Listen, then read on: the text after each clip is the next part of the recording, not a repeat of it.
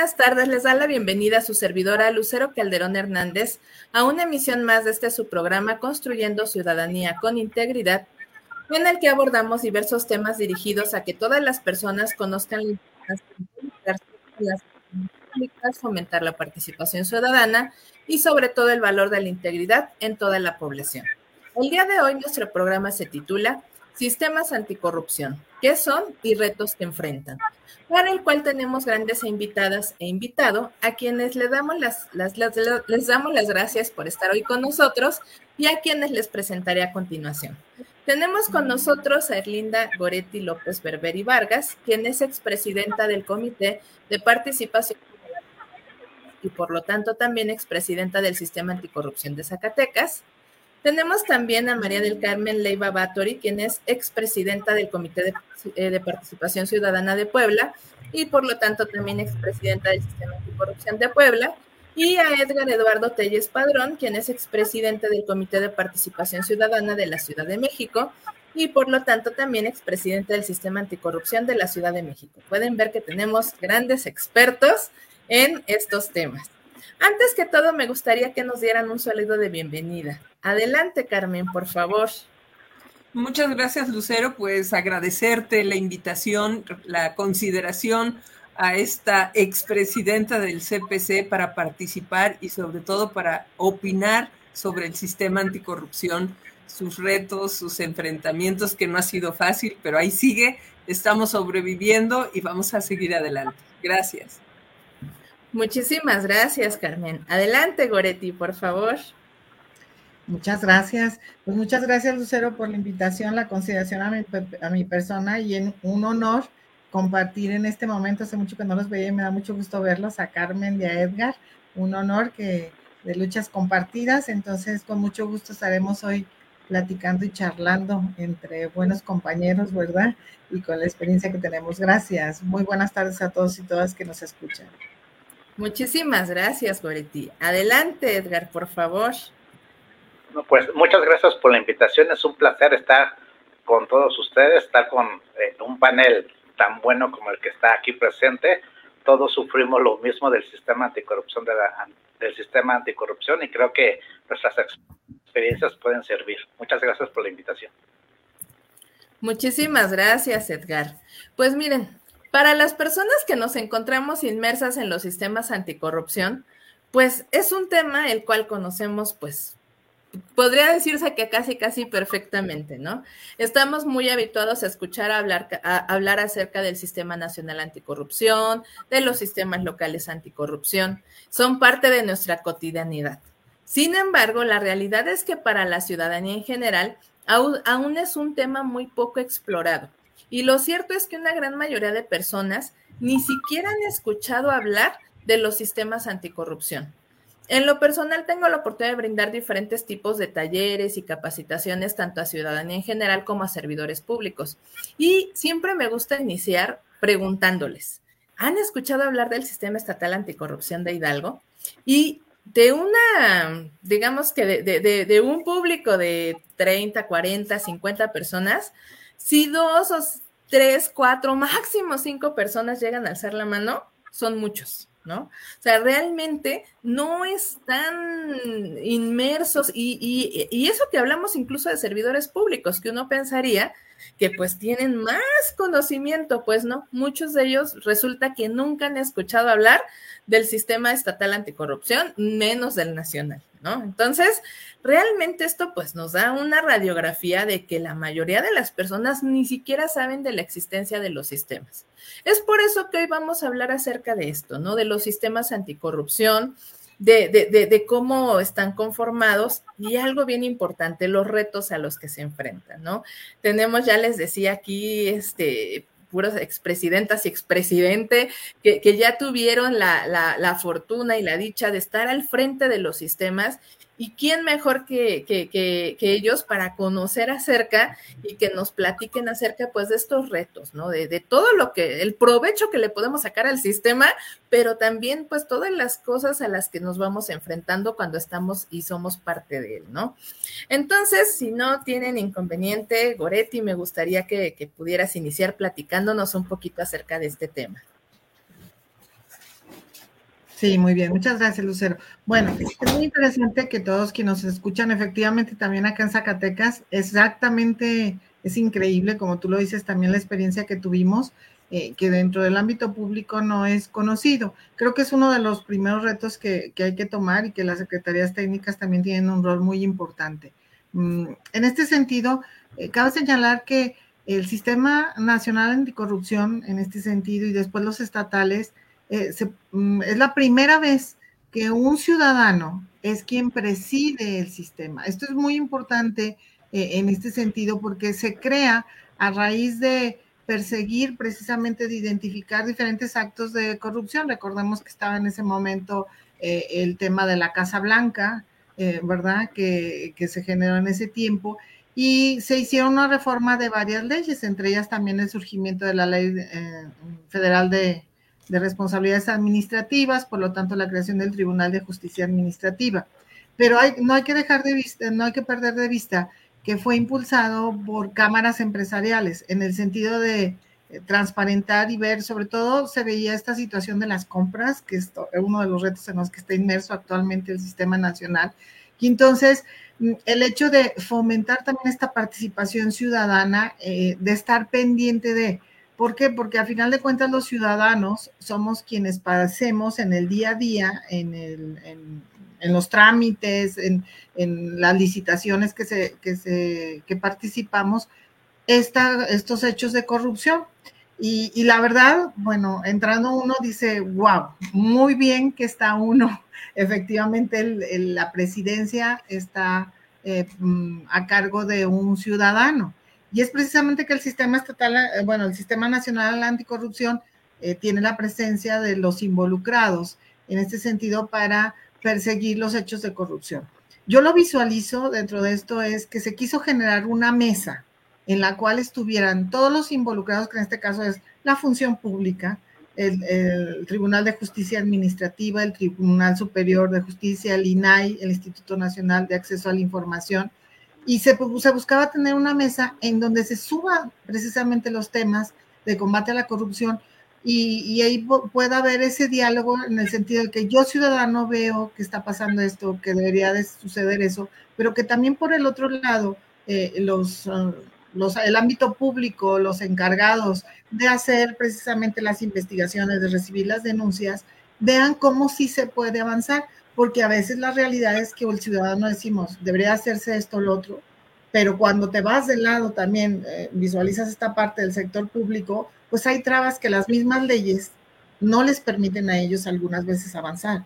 Y es precisamente dentro del Sistema Nacional Anticorrupción, y yo lo vi también en Zacatecas, es esa mesa, ese momento de diálogo que debería de haber, en el sentido de intercambiar esas experiencias y con la experiencia técnica que también tienen y operativa los funcionarios públicos que están representados en el comité coordinador, generar verdaderamente estrategias, acciones para que efectivamente se lleven a cabo eh, estas, que sean reales, que sean efectivamente posibles, vaya, de esa manera, y podamos ir avanzando en primero también identificar porque, bueno, rápidamente quiero comentar que el hecho de que muchas veces se pregunta nada más cuántas personas han estado en la cárcel, pero no nada más es eso la corrupción, sino viene desde previo, prevenir, qué acciones se pueden prevenir. Entonces, eh, es un sistema muy joven, realmente tenemos recién seis años, o sea, seis años, realmente las políticas públicas sabemos que para poder ver resultados se habla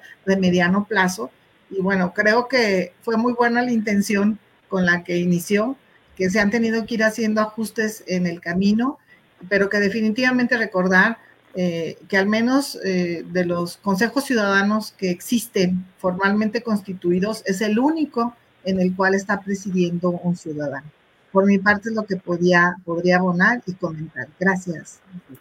Muchísimas gracias, Goretti. Y, y, muy cierto, o sea, realmente platicabas, ¿no? Cómo esto surgió como una necesidad de la sociedad civil, de las cámaras empresariales y todo, por, pues, tener, contar con estos mecanismos que nos ayudaran a prevenir la corrupción, ¿no? O sea, de, de inicio se formuló realmente como un muy buen proyecto y como como algo que, que, que es que, que, yo les diría que está muy, muy bien diseñado en primera instancia, ¿no?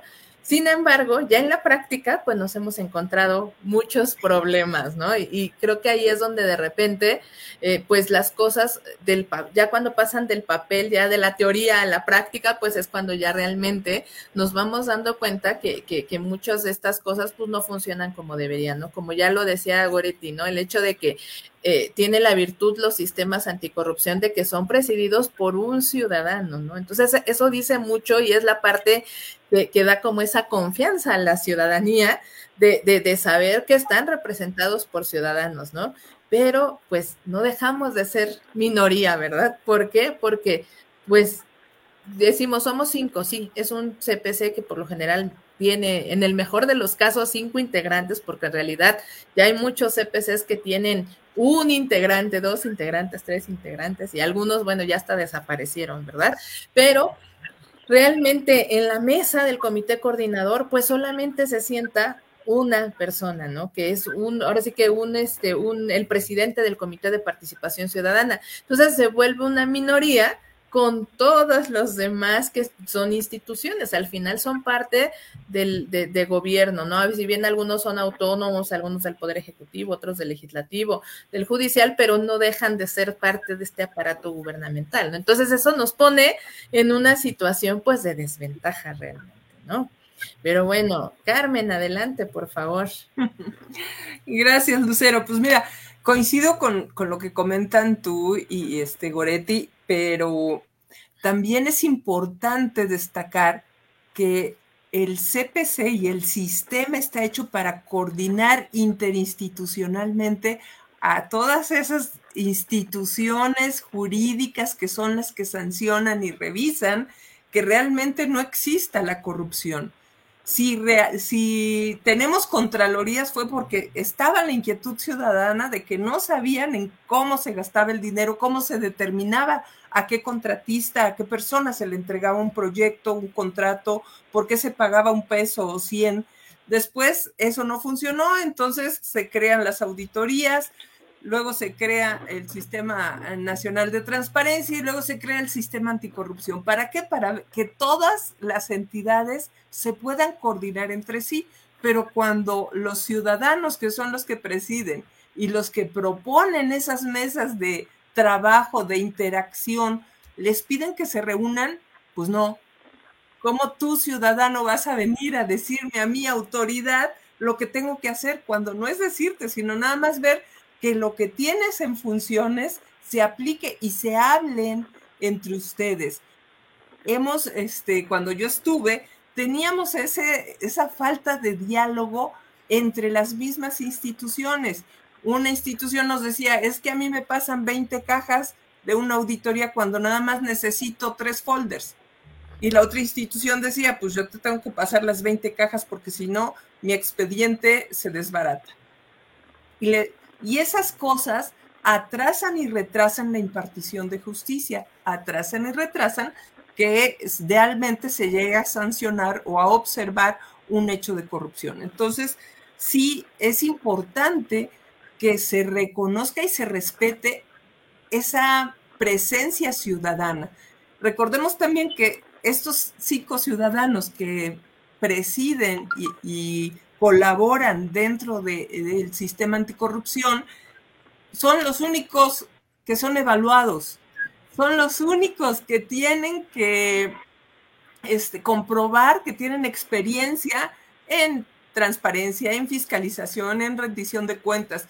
Un diputado lo nomina un partido, votamos por él si tiene experiencia o no, si tiene el perfil o no, si tiene el conocimiento o no, ahí está un secretario de Estado, un regidor, un director, todos, ninguno presenta un examen, porque estamos, está establecido que el servicio profesional de carrera, pues no todas las instituciones lo tienen y no todos lo, ah, lo llevan a efecto.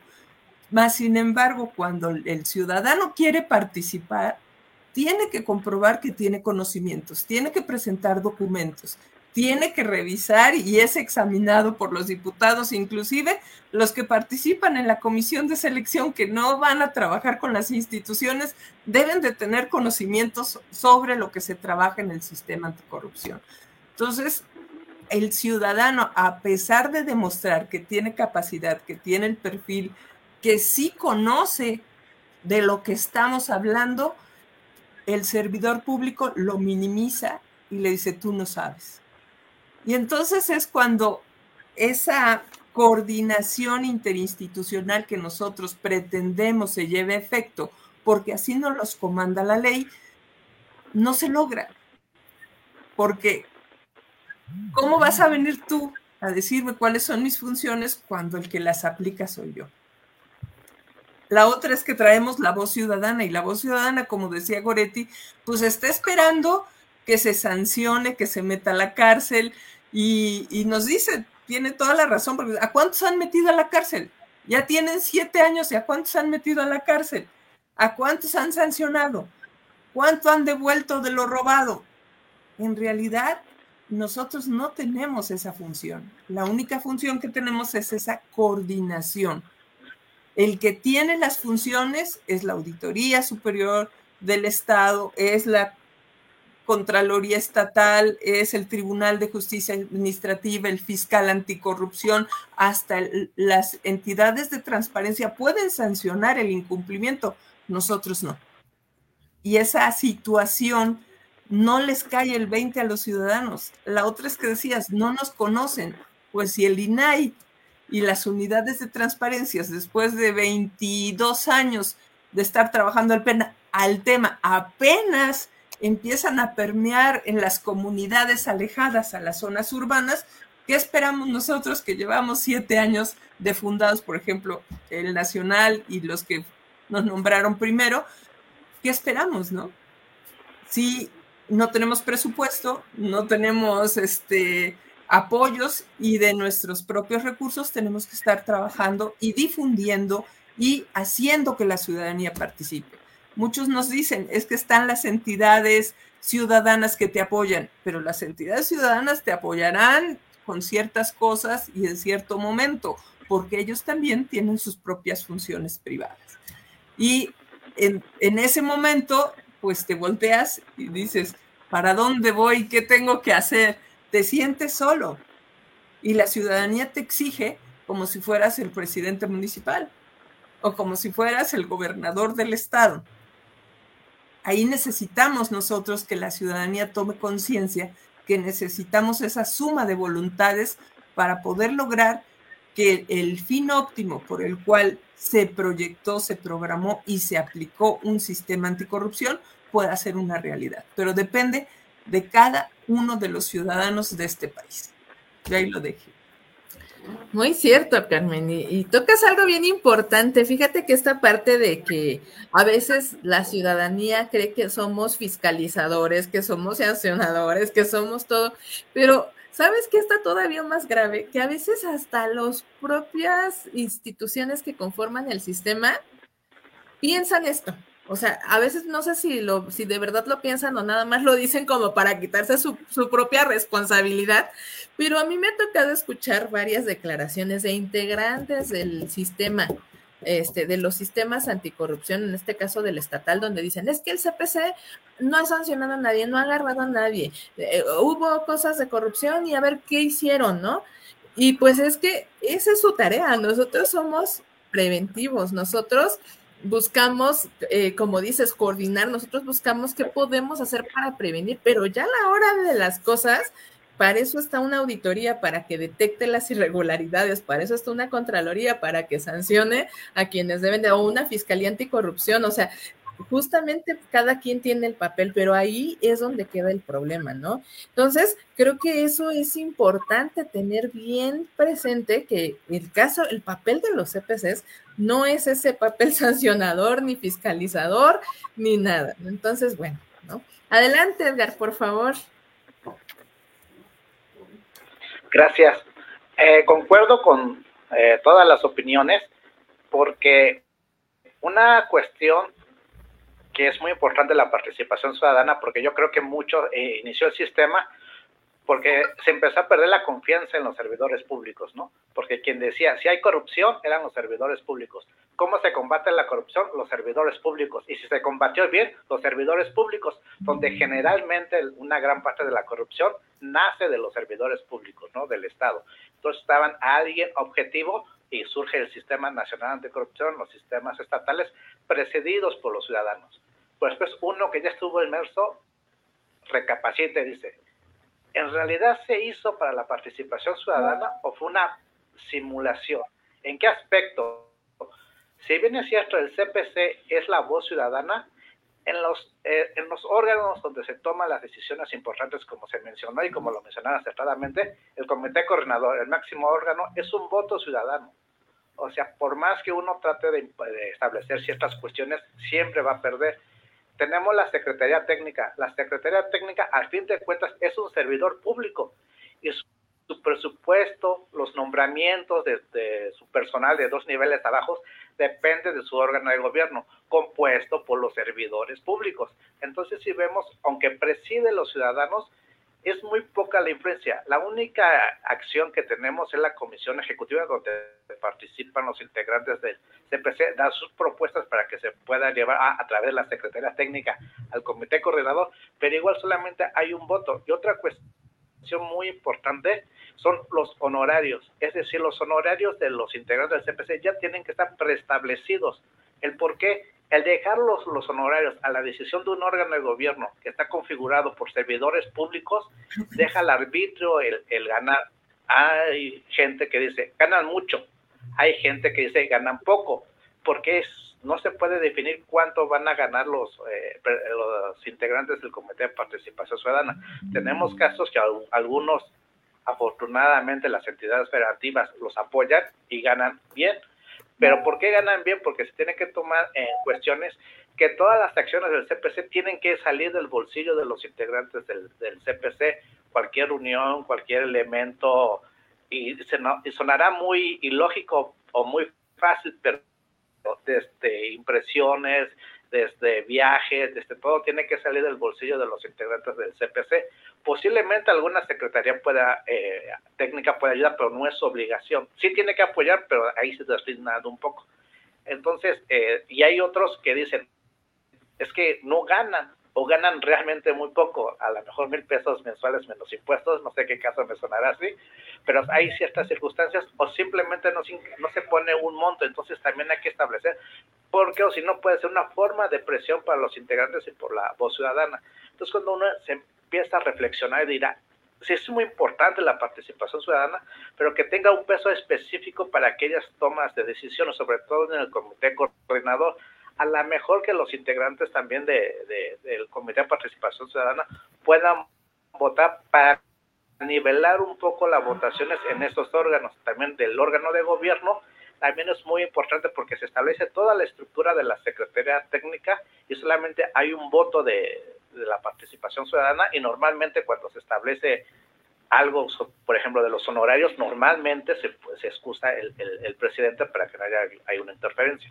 Entonces sí se lleva a, a, reflexionar.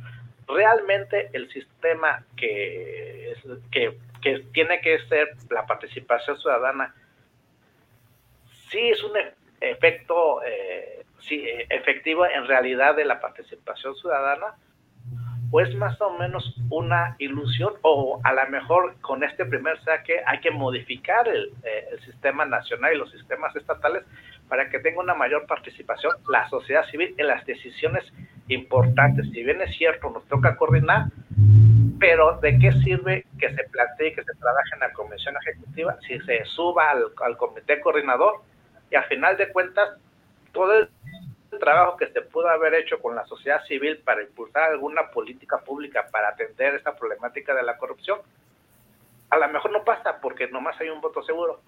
O a lo mejor la problemática también que creo que todos lo, sufrimos del quórum, del quórum, si hay alguna cuestión que a lo mejor no es precisa o a lo mejor no es conveniente, con, si va el presidente y, y va y, y, la convocatoria y nomás va el presidente, pues no se puede avanzar. Entonces a lo mejor hay que recapacitar si el sistema actualmente está bien así, o a lo mejor ir un paso más allá para que efectivamente tenga una participación ciudadana eh, el sistema, porque si no, con, con toda razón van a reclamar los ciudadanos, no dan resultados y, el CPC dice, pero por más que trabaje e intente, pues soy un voto, ¿no? Entonces vale la, la pena porque aunque el INAI son este también representantes ciudadanos, ellos son servidores públicos, aunque las fiscalías especializadas en combate a la corrupción también salen de un proceso de selección por los congresos locales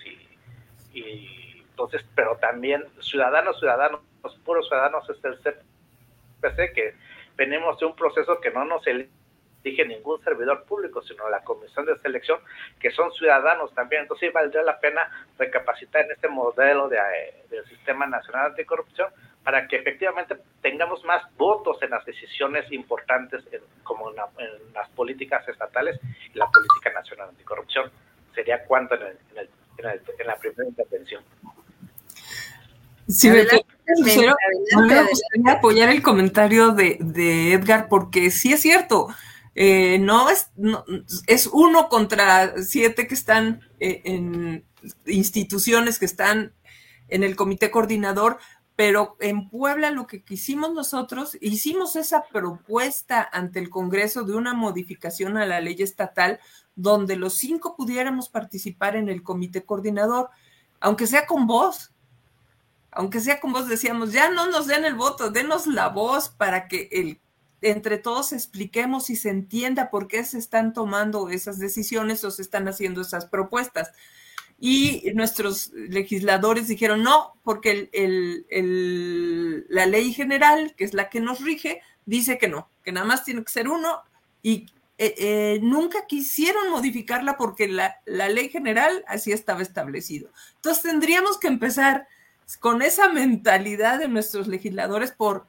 modificar desde la ley general en el Congreso Nacional para poder bajar a los estados esas modificaciones, darle más voz al ciudadano. Yo entiendo la propuesta que hicieron esas instituciones, esos grandes gurús que conocen los temas y todo mi respeto para ellos, para Merino, para este Eduardo Bojorques, para Lulú Morales, para todos los que participaron en esta gran, en esta titánica labor, pero no se han sentado tampoco ellos a reflexionar a ver lo que vivimos los ciudadanos y a escucharnos para ver una segunda propuesta al Congreso para reformar todas estas observaciones que tenemos los que hemos pasado por ahí y lograr que realmente sea operativo.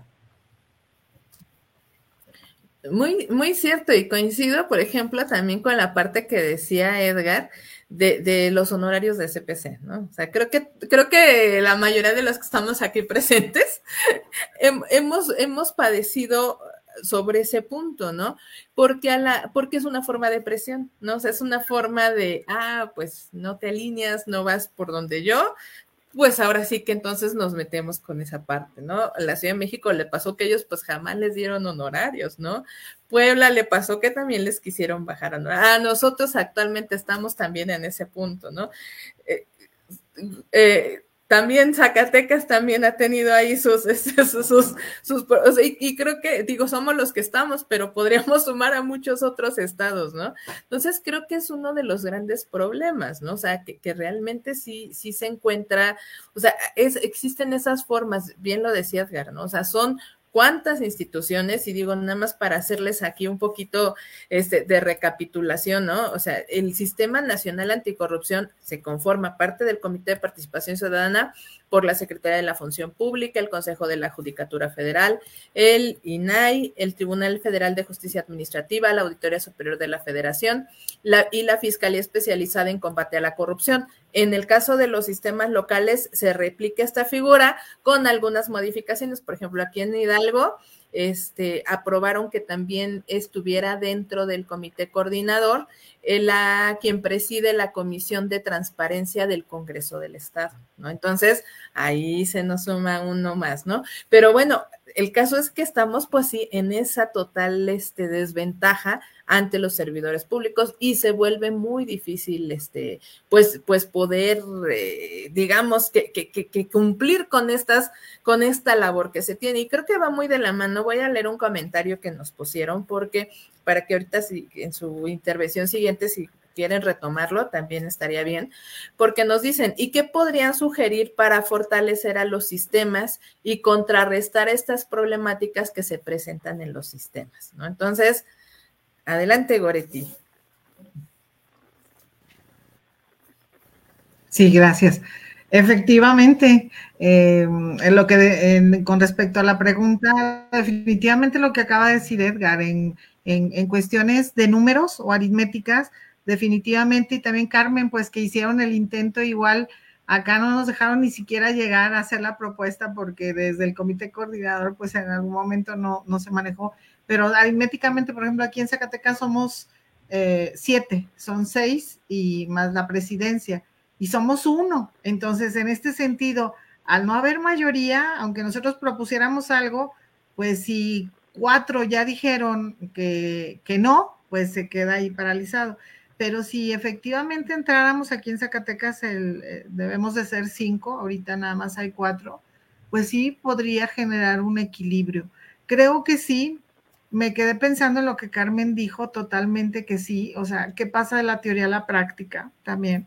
O sea, definitivamente la intención y como lo decía, así surgió, pero pues definitivamente a veces tenemos pocos momentos en platicar y veo que, que bueno, no es un caso aislado también en Zacatecas. Yo decía, tanto que arranca uno con muchas ganas de hacer varias cosas, hace contactos y comienza a avanzar uno y de repente, no, pero falta esto, falta el otro. Entonces, se va copando esta, esta, esta situación. Y creo que la propuesta podría ser la más viable y más práctica fuera que efectivamente hubiera una representación de, o sea, de los cinco integrantes o de los cuatro o de los eh, seis este, en el comité coordinador, porque efectivamente tenemos por ley la manera de accionar en la comisión ejecutiva, pero volvemos a lo mismo. Lo que sube de la comisión ejecutiva al comité coordinador, llega el comité coordinador y a la hora de la hora no podemos mm, perder de vista que en ese sentido efectivamente los demás son servidores públicos. Asimismo, creo que, algo muy importante que pudiera eh, estarse también integrando de esta manera podría ser el hecho de la representación ciudadana, sí, de la presidencia, pero que también hubiera eh, uno o dos lugares más hacia presidentes de cámaras empresariales. O sea, en este sentido, eh, que se pudiera integrar, así como se solicitó el representante de la Comisión de Corrupción. Hay cámaras empresariales que tienen sus representantes precisamente porque tienen las áreas de, combate a la corrupción. Y de, eso, de esa manera, pues sí creo que sería una realidad el hecho de, que efectivamente no nada más en la presidencia eh, se diga, o sea, se quede como mención el hecho de que los ciudadanos eh, presidimos efectivamente me dejan reflexionando también mucho, muchas gracias, porque de repente decía, será un caso sui generis, porque bueno, sí hemos tenido acá situaciones en Zacatecas difíciles, pero que creo que tendríamos que ir migrando para allá porque también viene la credibilidad. Y evidentemente escucho también que luego nos preguntan, ¿verdad? ¿Y qué has hecho? Y pareciera que uno tiene que estar despachando todo el día en la Secretaría Técnica, en la Secretaría Ejecutiva, y, generar eh, reportes. Entonces, si yo me quedaría, perdón, ahí con, con la propuesta, me gusta mucho la, idea de llevarla así como Carmen la llevó a, Puebla, aunque no se la aceptaron, pero lo que decía Edgar, que nos sumáramos y que fuera una cuestión que viniera de, ver, de verdad a nivel nacional, porque de esa manera presiona y luego a nivel estatal y que pudiera ser una realidad. Yo retomaría esta, esta propuesta, creo que es muy buena lo que, lo que comentaron mis compañeros, mis amigos Carmen y Nieto. Muchísimas gracias, Goretti. Y, y sí, o sea, lo, cierto es que, que, sería muy bueno que esto lo pudiéramos impulsar, pues como dice Carmen, ¿no? Desde el nivel nacional, porque si no, es bien difícil que se pueda bajar a los estados, pero, pero sí, sí urge una reforma de, a cómo está constituido. Pero una reforma en buen plan, porque muchas veces los, los estados con el afán de atacar y todo dicen, vamos a reformar, pero pues van a desaparecer. No, aquí realmente cómo fortalecer el sistema, cómo fortalecer la participación ciudadana y, cómo realmente hacer un sistema que, que pueda cumplir con el fin que tiene de la manera más óptima, ¿no? Entonces, bueno, pues eso sería importante, ¿no? Adelante, Edgar, por favor hasta incluso hay una cuestión que me gustó en la Ciudad de México, que es darle dientes al CPC, pero sí fue una, para bien y para mal. Nos toca, bueno, les toca o nos tocaba este, realizar la terna para el Contralor Interno del Congreso de la Ciudad de México y para el órgano interno del Tribunal Electoral de la Ciudad de México. Entonces, si vamos al, a cero corrupción, ¿qué mejor que el Comité de Participación Ciudadana, que es ciudadano, para poder participar en los nombramientos de los OIC, de los órganos autónomos? Porque así se le da una gran relevancia al Comité de Participación Ciudadana, porque serían electos por ciudadanos, no por servidores públicos, y sería como un plus en que se le da una gran fuerza al Comité de Participación Ciudadana, no solamente de coordinar, sino que ya el CPC de, intervenir directamente en nombramientos que tienen este, una, una afectación directa. Y sobre todo también a nivel nacional, para que también baje también el, el sistema de fiscalización, que es uno de los más importantes donde vemos eh, las sanciones de los donde participa a nivel nacional la Secretaría de la Función Pública y la Auditoría y a nivel local sus respectivos representantes, pero en el nacional no participan los integrantes del CPC. En algunas entidades sí participan los CPC, pero precisamente donde se ve todo lo, los posibles sancionados de los servidores públicos y todo lo que se ve de compras, donde también es muy importante donde participe la, la, representación ciudadana. Entonces, sí, yo creo que sí se debe de, como un primer saque, el sistema nacional fue muy importante que la ciudadanía participara, ya que como lo dijo Carmen, ya en la realidad vemos otras áreas de oportunidad donde realmente se tiene que modificar para que participen los cinco miembros del CPC. Darles esta cuestión que yo no lo vi mal en la Ciudad de México, que eh, se hiciera la terna para eh, la Contraloría, Contraloría, Interna del Congreso de la Ciudad de México, para el órgano interno de control del Tribunal Electoral. O sea, nada más la terna y que ya sean este, las instancias correspondientes, en este caso fue el Congreso y en este caso el Tribunal Electoral, que elijan dentro de esa terna. para que se vea al menos los OIC de los órganos autónomos, sería interesante que ya no dependieran ahí eh, a nivel federal el Senado, que es como se hace todo el procedimiento donde el Senado elige a los OIC de los, este, de los órganos autónomos, que sería interesante que esa función la tuviera el CPC y si ve con esta nueva función le daría un gran impulso al Sistema Nacional de Anticorrupción porque sería más conocido tanto por los servidores públicos como por el público en general que quisiera participar para ser un, titular del órgano interno del control y sería un gran impulso y se da a conocer porque sí, efectivamente, son, el sistema es muy joven, pero los servidores públicos lo, eh, lo, desconocen más que los del comité coordinador, que lo saben porque participan, pero hay otros servidores públicos que no, y la ciudadanía realmente no, nos no, no conoce a los sistemas. Y de los entes públicos, igual que en todos, hay muy buenos servidores públicos dentro de los comités de coordinador que apoyan, que impulsan y que están ahí con nosotros, y hay otros servidores públicos a lo mejor no tan no tan no tan buenos en este aspecto de apoyar al sistema, ¿no? O sea que aquí viendo y por eso es muy importante que los cinco puedan votar. Eh, eh, en mi experiencia hubo una votación muy importante en el comité coordinador del sistema de la Ciudad de México son nueve en esta ocasión solamente asistimos cinco y era una votación muy importante y la perdimos tres a dos, ¿no? Entonces, si hubieran participado más integrantes del Comité de Participación Ciudadana, asistencias públicas que sí me han estado impulsando, hubiera sido más factible este, ganar esta votación. Entonces, son esas cuestiones que sí, yo creo que sí se tiene que hacer una reforma del sistema nacional impulsado otra vez por las grandes figuras que participaron, pero también preguntando a todos los que hemos estado de la experiencia que hemos tenido para que sea perfeccionable este ejercicio. Sería cuánto. Muchas gracias, Edgar. Pues sí, la verdad es que que, como CPC podríamos tener un papel mucho más activo, como en el caso de la Ciudad de México, ¿no? Que, que intervenían en esta parte de los nombramientos de los OICs y todo, y pues la verdad sería bueno, y como dices, ¿no? Pues fomentar esa participación, ¿no? Carmen, adelante, por favor. Gracias. Mira, lo que comenta Edgar también se tiene en Guanajuato, inclusive en Guanajuato ya está dentro de ley, ya está para que este, los contralores municipales sean nombrados por los integrantes del CPC, la terna que se le presenta al presidente municipal. Aquí el, el problema fue que en Guanajuato, me comentaba Carla, que no había ciudadanos suficientes para armar la terna. Entonces, ah, faltaban ciudadanos que quisieran trabajar dentro de la Contraloría y ese era su problema. A la hora de lanzar la convocatoria no tenían la participación que requería y se fue atrasando para poderlo realizar. Pero es un estado que ya lo contempló, ya lo tiene dentro, hasta de la ley municipal ya está.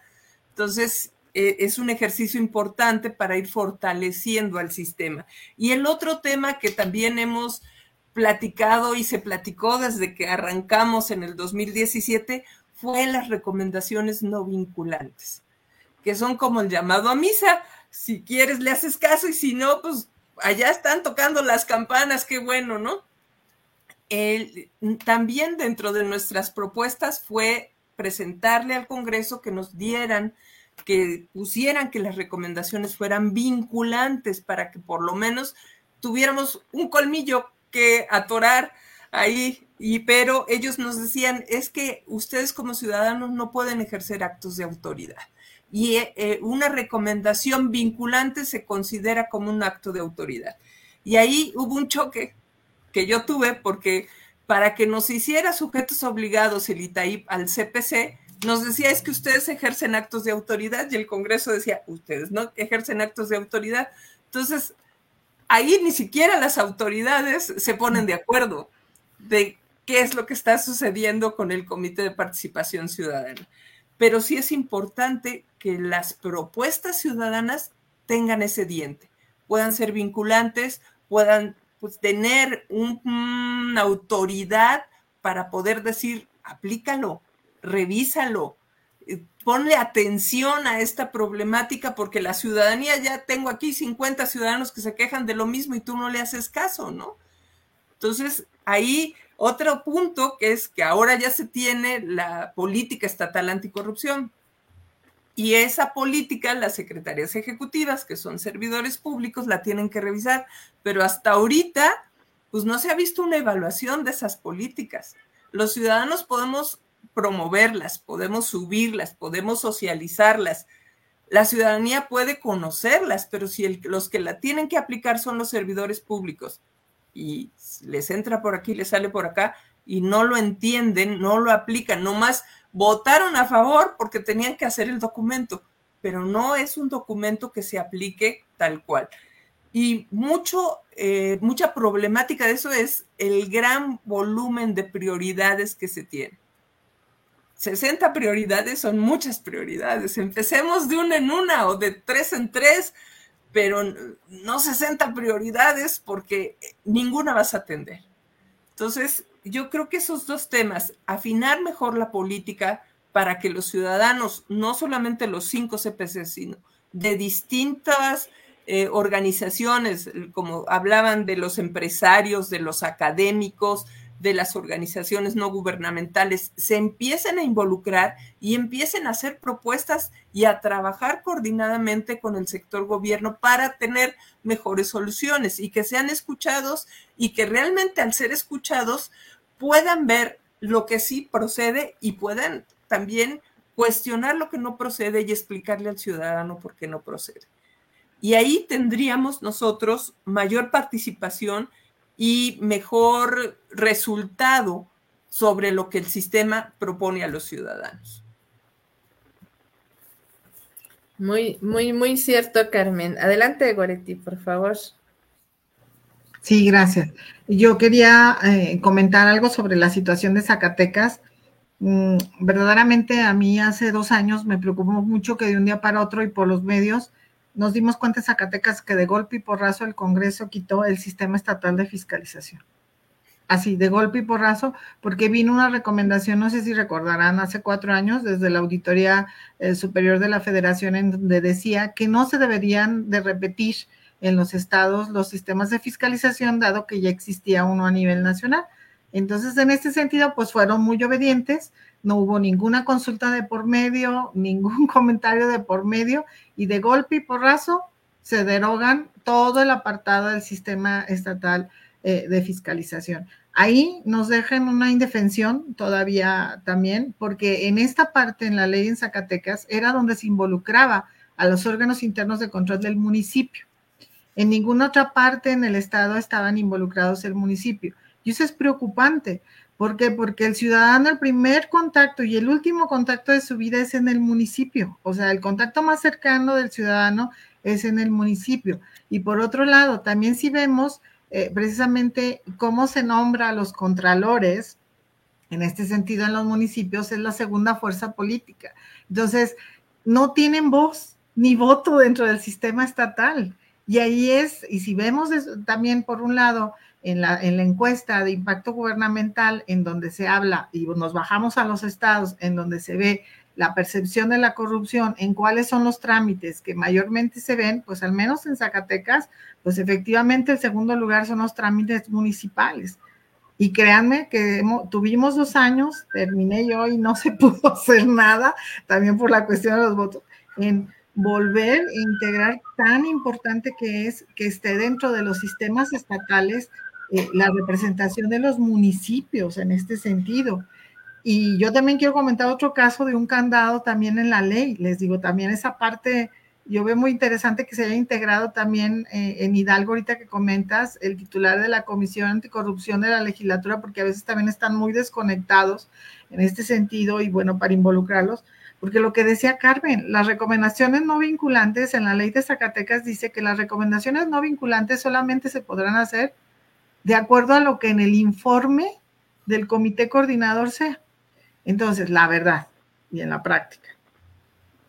Si el comité coordinador, en conjunto con el secretario técnico, deciden votar un informe del comité coordinador donde no se toquen puntos álgidos, o sea, es decir, no se, no se eh, indique lo que está faltando por hacer, sino nada más se dediquen a informar lo que sí se hizo sin mencionar áreas de oportunidad, te dejan con las manos setadas y no vas a poder sacar recomendaciones no vinculantes, ni siquiera recomendaciones no vinculantes, que yo estoy de acuerdo también con lo de Carmen, al no ser vinculantes, pues no pasa nada. Y eso lo hemos visto en el mundo, que cuando no hay una sanción, no hay una multa, algo, pues son llamadas a misa. Entonces, a mí sí me tiene preocupada de manera local estos dos aspectos y créanme que pues de hace dos, tres años comenzamos a trabajarlo y y pues no se pudo, o sea, ¿por qué? Por la aritmética de los votos, efectivamente en ese sentido. Entonces creo que también un área de oportunidad es retomar esta parte, cómo involucrar en los sistemas estatales anticorrupción a los municipios. O sea, están muy solos y, es donde verdaderamente el ciudadano tenemos el primer contacto. Ahí es ahí donde los servicios de alumbrado, de todo esto, las juntas intermunicipales de, de, agua potable, todo esto está, y pero ¿dónde está? ¿Realmente dónde está eh, eh, involucrado? Y definitivamente urge eh, el cambiar las recomendaciones no vinculantes, volverlas vinculantes y pues ver cómo le podemos hacer, ¿verdad? Para presionar en ese sentido y que, y que, y que se lleven a cabo sanciones en este sentido. Y bueno, Zacatecas acá, no sé si ustedes tengan ese mismo caso allá, pero acá la ley nos tiene atados de que las recomendaciones no vinculantes solamente podrán salir eh, precisamente de esto. ¿Por qué? Porque propuse yo que se hiciera, eh, precisamente a mí me tiene preocupada la plataforma digital nacional, porque nada más están midiendo los niveles de interconexión cuando si vemos en el sistema 1 que están la información de la cuestión patrimonial, que esa sería una herramienta para nosotros como ciudadanos, o sea, de estar supervisando eso, vemos y no hay datos, o sea, no hay datos subidos. Entonces, ¿de qué te sirve que, te, que palomien que la interconexión del sistema 1, del sistema 2, etcétera, va avanzado si a la hora que entras no hay información? Y entonces, en ese sentido, pues entonces no podemos sacar una recomendación, aunque sea no vinculante, porque eso no está mencionado en el informe. Y entonces ahora hay que esperar, hay que ver eh, en ese sentido hasta cuándo este, se podría dar. Es cuanto por mi parte y era lo que quería comentar. Gracias. Aprovechando sobre las recomendaciones, lo que se podría hacer, pienso, porque ya ha determinado también en el sistema interamericano que las recomendaciones no pueden ser obligatorias por sí mismas, ni siquiera las de la Comisión Interamericana, porque esas son recomendaciones, pero sí se puede variar a cómo. Eh, cualquier, pero sí se puede decir, las recomendaciones que son aceptadas se vuelven obligatorias porque ya las aceptaste, por ende son obligatorias. Y aquí lo que se hizo, la Comisión de Derechos Humanos de la Ciudad de México dijo, ok, no, la, no pueden ser obligatorias pero entonces se estableció eso. Si las aceptas, son obligatorias porque ya lo estás aceptando que violaste eh, derechos humanos. Si no las aceptas, tienes que ir a explicar el titular de la dependencia el por qué no la estás aceptando, que es una forma de presión a los servidores públicos. Ok, es una recomendación, no la aceptaste. Dime tú por qué el titular no la estás aceptando aceptando, en este caso sería ante el comité coordinador que diría, ¿por qué no estás aceptando la recomendación si hay todos estos hechos? ¿no? Es una forma de presión al servidor público y para presionar que primero las acepten y ya aceptándolos, pues sí, obligatorio y nos vamos a que la cumplas y la, tienes que cumplir. En caso que no la aceptes, que sea público el por qué no la estás aceptando. Sería una manera para decir, sí, el sistema interamericano me está diciendo que no son obligatorias porque son recomendaciones, si las aceptas si son obligatorias y si no, explícame el por qué no. Y a lo mejor también hacer un análisis de toda la legislación, porque la verdad es muy confusa. La, Ley General de, de Responsabilidades Administrativas da funciones tanto al Sistema Nacional como al Comité Coordinador, como al Comité de Participación Ciudadana. Y esto se reproduce mucho a nivel estatal y se confunde mucho porque cuando dice al sistema nacional, luego el comité coordinador actúa como el sistema nacional y no es el sistema nacional. Lo que pasa también en entidades federativas. Luego el comité coordinador actúa como el sistema local anticorrupción y no es el sistema local anticorrupción, es una parte de, ¿no? Entonces se dan estas cuestiones porque también aquí en México tenemos las alcaldías que tienen que brindar un reporte al sistema nacional, y me decían los eh, las alcaldías. ¿Y a quién se los rindo? Si es el sistema nacional. Entonces ellos para lavarse la mano, pues se lo brindo al comité coordinador, al comité de participación ciudadana y a todos los que me digan la ley que conforman el sistema local anticorrupción para que no haya pierde. Porque ellos sabían, es ustedes son una parte, el comité coordinador es otra parte y entre todos son el, el sistema local, ¿no? Porque luego sí me he percatado que es tan confusa la ley que luego el comité coordinador se asume como el sistema local anticorrupción o como el Sistema Nacional Anticorrupción, y no son. Es una parte muy importante, pero es una parte, no son el sistema. Entonces, cuando sacan alguna resolución que la ley mandata al sistema, pues no está de todo bien. Y es un ejemplo que a lo mejor estoy bien o a lo mejor estoy mal. Los lineamientos generales para los códigos de, eh, ética o de conducta el artículo 16 de la Ley General de, Responsabilidades Administrativas te dice que los va a emitir los lineamientos generales el Sistema Nacional Anticorrupción. Y quien los emitió fue el Comité Coordinador del Sistema Nacional Anticorrupción. Yo entiendo, entonces no los emitió el Sistema Nacional. ¿Y por qué dice el Sistema Nacional? Porque en el Sistema Nacional participan los sistemas locales de las entidades federativas, donde participan los CPC y donde se comprende que todos los ciudadanos de las 32 entidades federativas participaron en nuestros lineamientos generales que fueron productos del sistema nacional, que son parte de los sistemas locales. Entonces uno se pone a pensar, si estos errores los cometemos nosotros, hablando de nosotros del Sistema Nacional Anticorrupción, con más razón un ciudadano, pues, es, la ley son muy confusas, pues comité coordinador, órgano de gobierno y que el presidente del comité coordinador es el presidente del órgano de gobierno, es el presidente del comité de participación ciudadana, pues sí están un poco dispersos, ¿no? Las actas enteras que tenemos que entregar uno por cada uno, tener los números de uno de cada uno. Hay, no sé si les tocó la ley que nos decía, el presidente del, del CPC informa al presidente del, del, comité coordinador. Entonces ahí te haces tu oficio para ti mismo, para recibir para ti mismo, para darlo a los integrantes del comité coordinador, ¿no?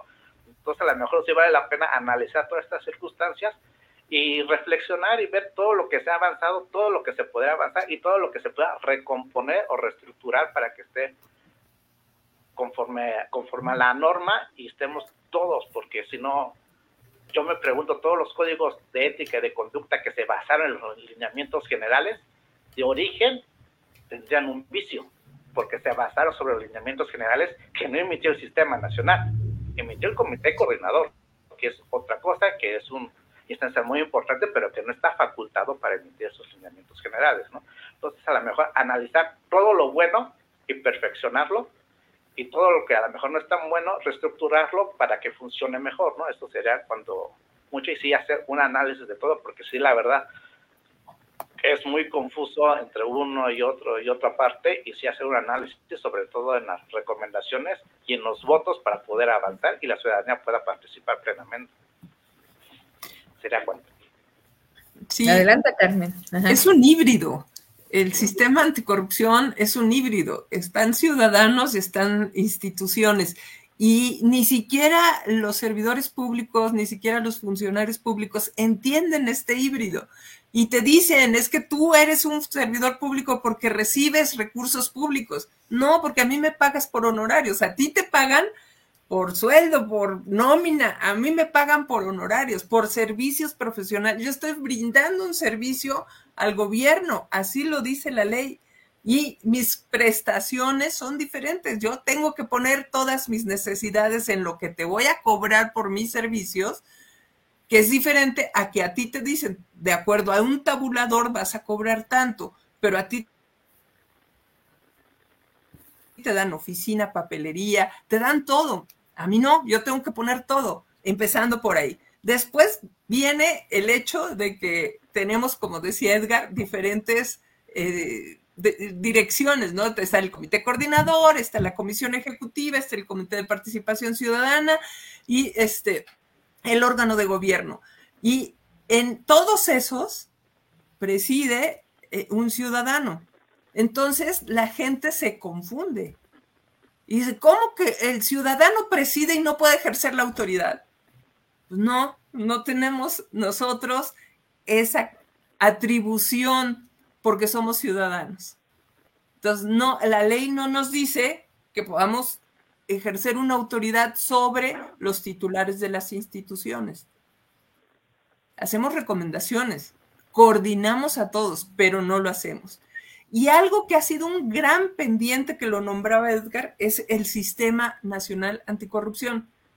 ¿Cuántas veces ha, sesionado el Sistema Nacional Anticorrupción? Creo que una, en siete años. Y eso por presión de los CPCs que decían, tenemos que hacerlo y tenemos que hacerlo. Presidente, dos veces, dice Lucero, sí, y hemos dicho, presidente tras presidente los hemos presionado. Pero además, no solamente el nacional, localmente. ¿Cuántos informes realmente locales son de sistema anticorrupción? Ninguno. ¿Por qué? Porque la ley lo dice. los informes del sistema serán el resultado de las evaluaciones que haga la Secretaría Ejecutiva sobre el cumplimiento de las atribuciones de cada una de las instituciones. Y hasta ahorita ninguna Secretaría Ejecutiva se ha atrevido a evaluar el cumplimiento de las atribuciones de cada uno de los integrantes del comité coordinador. Eso sí, al CPC sí le exigen todo, ¿no? Tienes que, para que te paguen, tienes que entregar un entregable, un informe de lo que hiciste, cómo lo hiciste, con testigos y todo. Y no puedes evaluar a las instituciones que son las que tienen un presupuesto grande para el combate a la corrupción.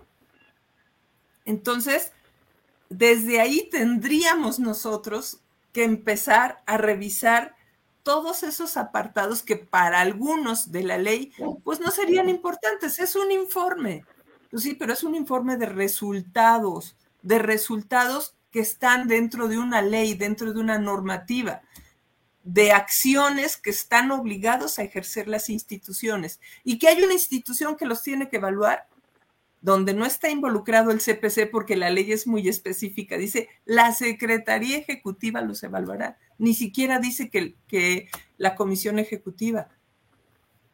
Y no resulta. Entonces, por eso, hasta ahorita hay mucha evasión de responsabilidades. Necesitamos como comités de participación ciudadana que todos estos análisis que hacen las organizaciones civiles que se dedican a adjudicaciones públicas, a participación ciudadana, a investigación, hacer un conjunto de todo eso y entonces presentarle un documento formal al Congreso para poder observar lo que no está funcionando, inclusive no solamente en la ley general del sistema, en todas las leyes operativas de cada una de las instituciones, para poder tener una renovación administrativa. Esa sería mi propuesta. Muy, muy, muy cierto, Carmen. Y eh, me gustaría retomar algunos puntos de, del primero lo que mencionaba Goretti, de la participación de los, de los municipios. Yo les quería comentar que aquí en Hidalgo, fíjense que, que sí tiene, digamos que hay una silla dividido en cinco partes, pero es una sola, para los municipios. Hagan de cuenta que cinco contralores municipales pertenecen al comité coordinador, pero su voto cuenta como uno solo, o sea, de ellos cinco, lo que vote la mayoría es un solo voto, ¿no? Digo, ya en comienzo, pues es, un, es algo bueno, porque está esa representación. Acá en Hidalgo tenemos 84 municipios, solamente cinco son los que representan, los que están en, el comité coordinador, ¿no? Entonces, bueno, a lo mejor todavía falta más y todo, pero bueno, como comienzo, pues es bueno porque, porque ya son parte del, del comité coordinador, ¿no? Algo, algo también que mencionaban, este, que, mencionaba Carmen y muy cierto, ¿no? no es, y, Edgar y creo que Oretti, los tres lo mencionaron, ¿no? No es lo mismo el comité coordinador que el sistema, y eso se hacen muchas bolas, ¿no? O sea, hay que recordar que cuando hablamos del sistema, refirámonos al nacional porque de ahí se deriva todo, ¿no? El sistema Nacional Anticorrupción como tal, pues está conformado por el Comité Coordinador, el Comité de Participación Ciudadana, el Comité Rector del Sistema Nacional de Fiscalización y los sistemas locales anticorrupción, ¿no? Entonces, obviamente ya en las leyes locales, pues se replica esta figura cambiando, por ejemplo, en el caso de Hidalgo, los sistemas locales los se cambian justamente por los municipios, que están representadas por las contralorías municipales, ¿no? Entonces, pero, por ejemplo, acá en Hidalgo nunca se, no se ha instalado el sistema estatal anticorrupción. O sea, lo más es que ha sesionado el comité coordinador, el órgano de gobierno y todo, pero no tenemos instalado el sistema estatal anticorrupción. Entonces, pues como dicen, estamos cumpliendo a medias, ¿no? Y no se está llevando a cabo todo como se debe de llevar, ¿no? Ya lo decía Carmen, a nivel nacional apenas se instaló, apenas van dos sesiones ahorita en febrero. El 29 de febrero, si no me equivoco, va, va a sesionar nuevamente el sistema nacional, como quiera, ahí van agarrando, ¿no? O sea, ya van incluyendo ahí a los sistemas locales y todo, pero lo cierto es que a nivel local, nos falta mucho, o sea, todavía no tenemos instalados los sistemas, ¿no? Entonces, ahí es uno de los grandes problemas, ¿no? También me gustaría retomar algo de lo que mencionaba Carmen, de la parte de que, de que eh, no, no se atreven las secretarías este, ejecutivas a, hacer esta parte de la evaluación a, los, a los integrantes del sistema, ¿no? Pero yo les quería contar rápidamente una, una, algo que a mí me tocó vivir, ¿no? Ahorita como pues en Hidalgo tuvimos este, este año que pasó, no tuvimos este presidente, la persona que estaba renunció, nos fuimos rotando la presidencia, ¿no? Y en una de esas que a mí me tocó ser, este, estar como presidenta, como una de las facultades que tenemos es justamente dar seguimiento al funcionamiento del sistema, yo les pregunté, les mandé por escrito una solicitud a los integrantes del, comité coordinador para preguntarles que cuál es, ahora sí que de acuerdo a todo lo que venía en la ley que tiene que hacer cada uno, qué habían propuesto, qué habían hecho, qué todo, ¿no? Y yo les diría que casi todos prácticamente se lavaron las manos diciéndome, ¿por qué no me, por qué no me tenían que dar esa información? Ah, no, es que tú no, de acuerdo a tus funciones, yo no tengo por qué contestarte, no es que esto, o sea, irse por la tangente a, no decir. ¿Y por qué? Porque realmente no tenían una respuesta a, todo lo que han hecho, ¿no? Así como bien lo, lo decían ustedes, ¿no? A nosotros se nos cuestiona todo, ¿no? ¿Qué has hecho en esto? Y para que nos paguen, bueno, hay que dar casi, casi tienes que llevar hasta tu fe de bautismo, ¿no? Ah, bueno, pues ellos no, o sea, se ofenden en el momento en que les pregunta uno, ¿y tú qué has hecho? ¿No? O sea, bueno, tú también aquí en la ley dice que tienes que hacer esto, esto, esto. ¿Qué has hecho al respecto?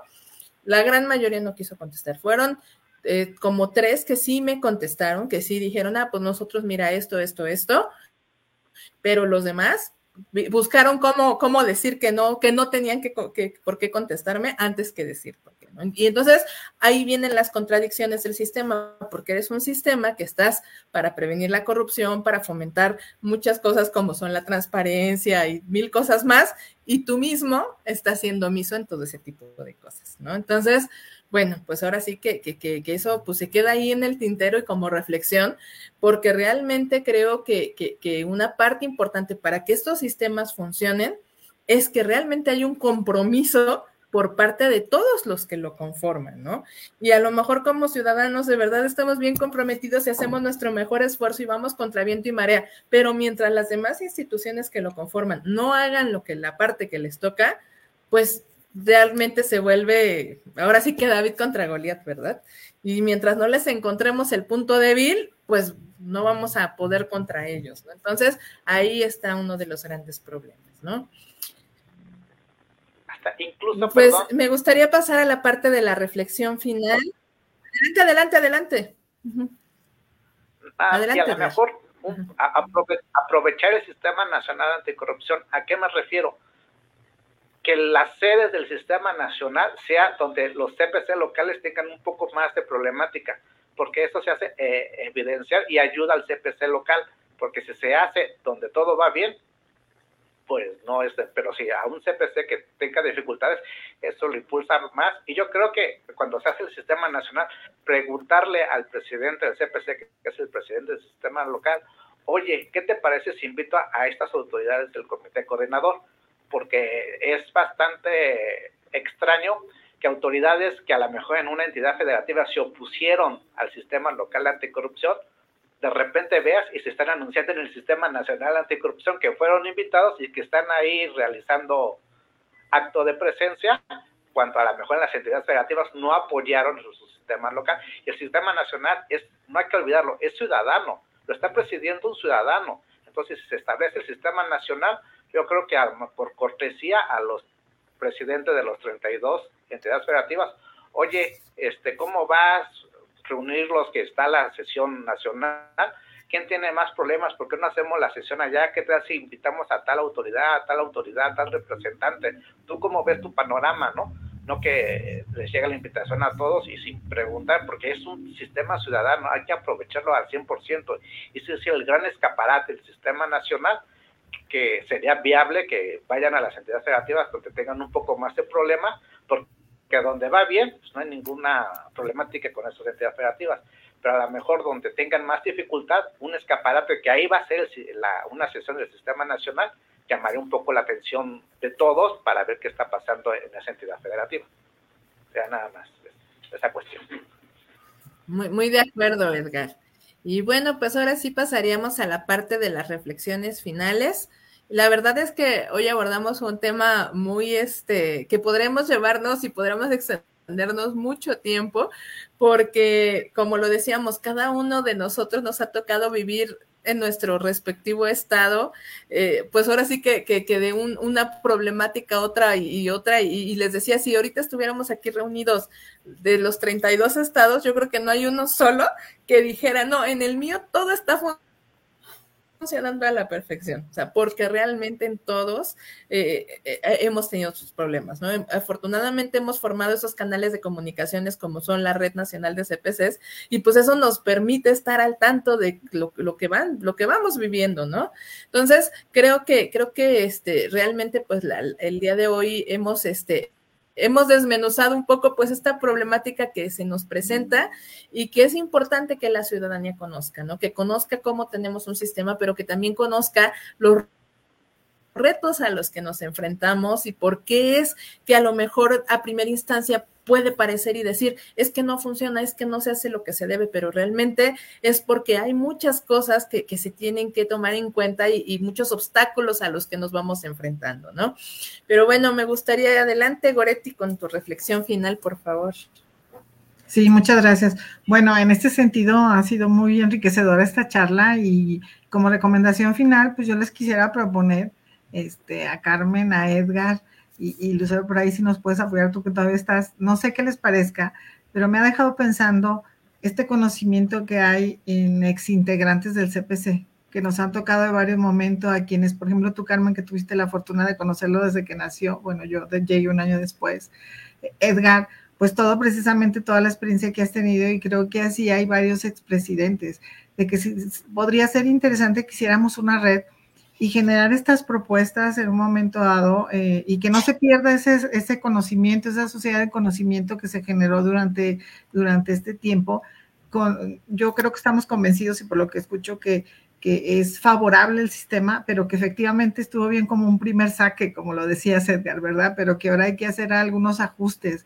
Y en este sentido, en el expertise y escuchando, yo quisiera eso dejarlo como conclusión, el proponer que nos pudiéramos contactar quienes ya estuvimos ahí y, bueno, tomarnos cafés de Zoom, pero sobre todo haciendo propuestas muy concretas, porque tan solo en esta hora con 10 minutos, pues yo ya apunté algunas de ellas que digo, definitivamente creo que son cosas viables, creo que sería muy enriquecedor y que con el claro, con la clara intención de que esto siga adelante, porque definitivamente no podemos bajar la guardia.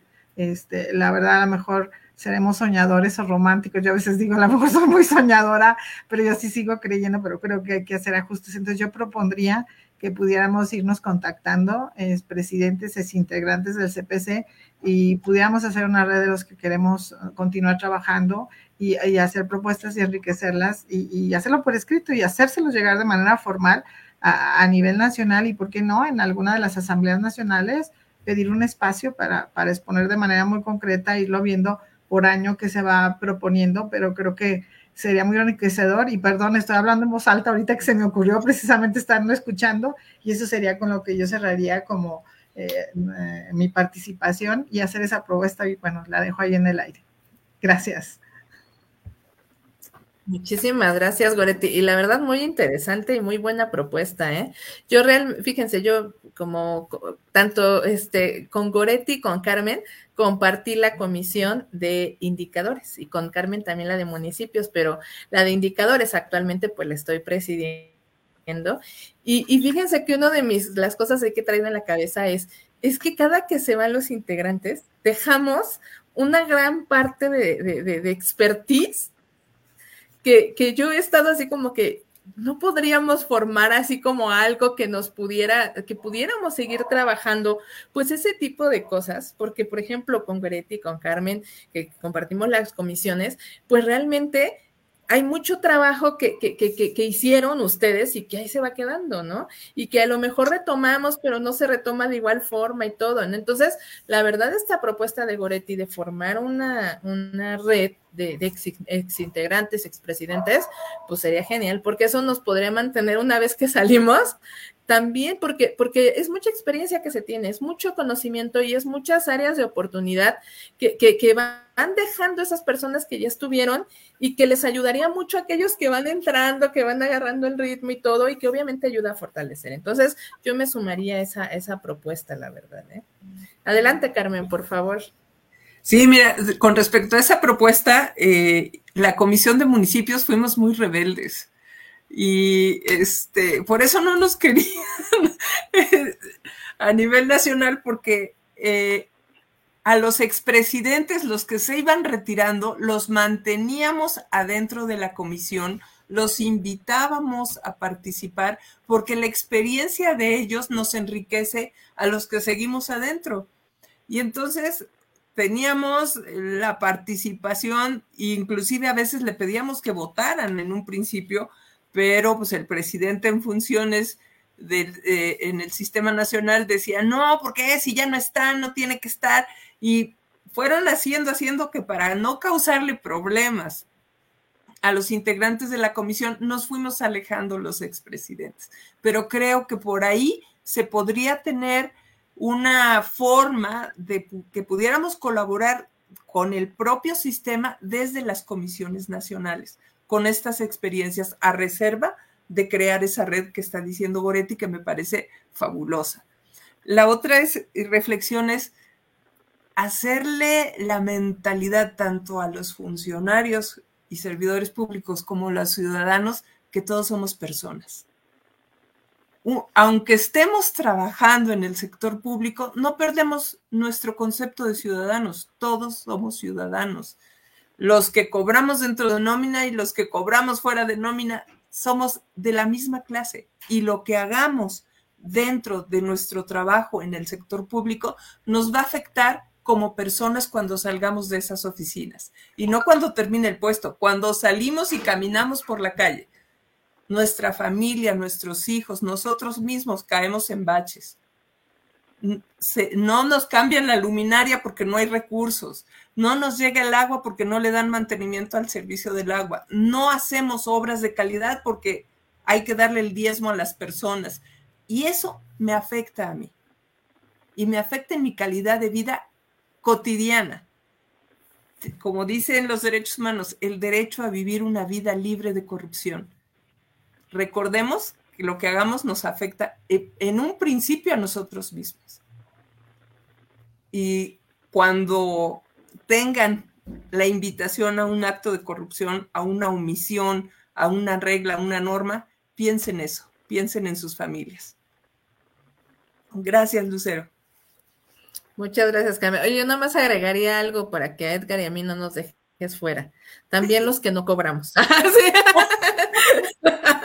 También los que no cobramos, agregaría nada más a tu definición de todos los que estamos ahí.